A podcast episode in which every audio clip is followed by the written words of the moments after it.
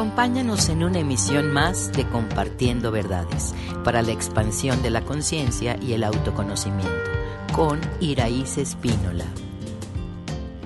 Hoy hablaremos en este tu programa Compartiendo Verdades de bloqueos que pueden existir cuando estás eligiendo la carrera que quisieras estudiar.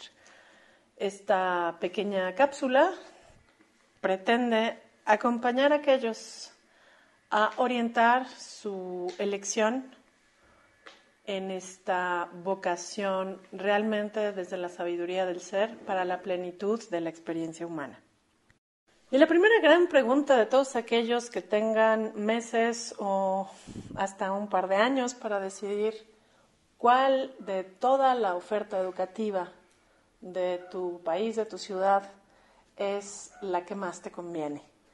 ¿Y por qué esta tentación de irnos lejos a estudiar a otro lado como para incursionar en nuevas posibilidades? Y bueno, pues aquí te quiero compartir que es el alma la que requiere recordar cuáles son las habilidades que has solido disfrutar, pero también te recuerdo que hay muchas almas que se han dedicado a no disfrutar la experiencia humana y es ahí cuando resulta más difícil elegir algo, porque las elecciones las vamos a hacer desde una posición de dificultad y de gran reto. Cuando yo veo difícil la elección de una carrera, cuando ya tengo, no sé, entre dos o tres, algo me gusta de una, pero no me gusta algo de otro. Entonces, el problema que estamos teniendo a nivel del alma es que encontramos peros a la felicidad y nuevamente hablando de Mm, crisis existenciales, como lo hablamos en algún momento, también resulta que tiene que ver esta crisis existencial con una crisis de orientación vocacional. Porque al final del día no sé qué quiero porque no sé qué me va a interesar más, el gozo del alma o la plenitud en la materia. Y creemos que son irreconciliables. Y la verdad es que si tú te pones a pensar, la idea de todos los más exitosos bailarines, cantantes, deportistas, médicos, maestros, los que han tenido más éxito son los que más han disfrutado lo que hacen. Pero no se han ido con la mm, tendencia de saber con qué carrera gano más dinero, me vuelvo más famoso o me vuelvo más influenciador o influencer, como ellos llaman, de mi contexto. Cuando yo no busco obtener, pero disfruto dar, y disfruto hacer y realizar, y podría hacer eso aunque no me pagaran, pero si me pagan está increíble, porque además me abro a la plenitud, entonces cuando yo estoy en ese lugar es mucho más fácil elegir eh, la posibilidad A o B. Pero cuando tú eliges en qué va a ser más fácil, en dónde tengo que dar menos, en dónde puedo obtener más. Si la elección se hace desde ahí, es tu ego el que está eligiendo. O son las memorias de dolor de tu cuerpo las que están rechazando, por ejemplo, algún día tener jefe. Por eso mucha gente se vuelve dentista, ¿no? Porque saben que no van a tener ningún supervisor, que van a ser profesionistas independientes, que van a acomodar sus horarios a su antojo y que van a vivir una vida estructuralmente mucho más libre. Pero cuando te vuelves un colaborador de una empresa en donde tienes que estar integrado en un en un estatus, en un horario, en un complejo organizacional que te plantea una carrera específica, entonces hay gente que la va a pensar más, pero hay gente que es poco autogestionable y entra mucho más en este contexto de carrera profesional en una gran empresa que en un contexto de profesionista autogestionable. Y yo creo que el primer problema está ahí.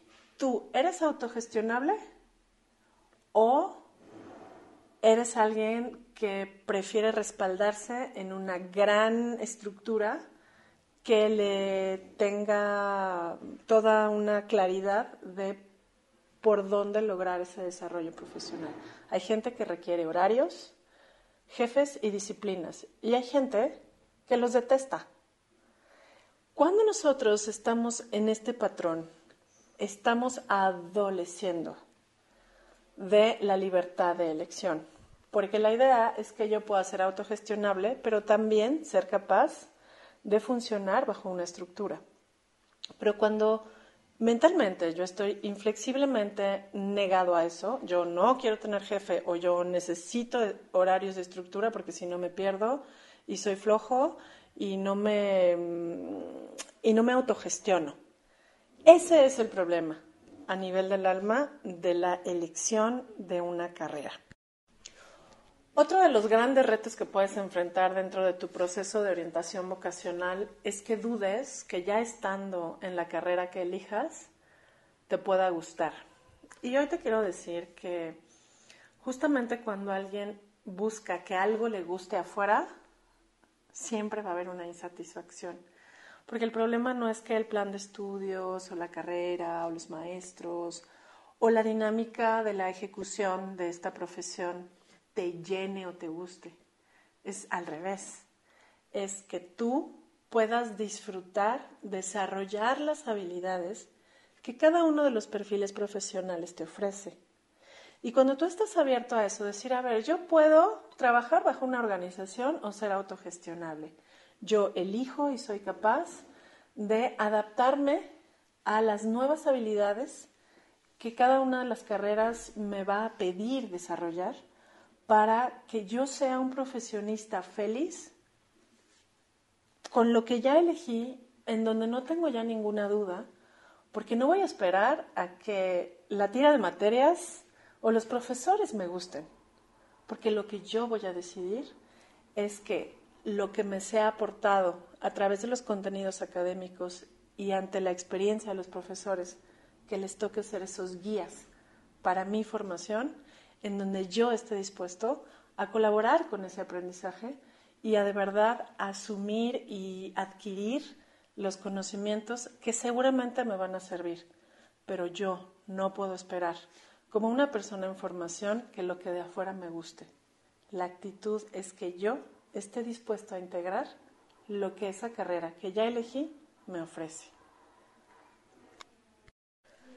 Así que yo te recomiendo elegir tu carrera en base a algo que disfrutes mucho, materias, orientaciones académicas y durante todo tu desarrollo profesional, toma todo lo útil, suelta lo que no te sirva y procura no estar cambiando de dinámica para que puedas realmente compartirle al mundo la luz que tu alma nos puede regalar. Muchísimas gracias y que tengas una excelente decisión. Hasta la próxima. Síguenos en redes sociales. Centro Quantum.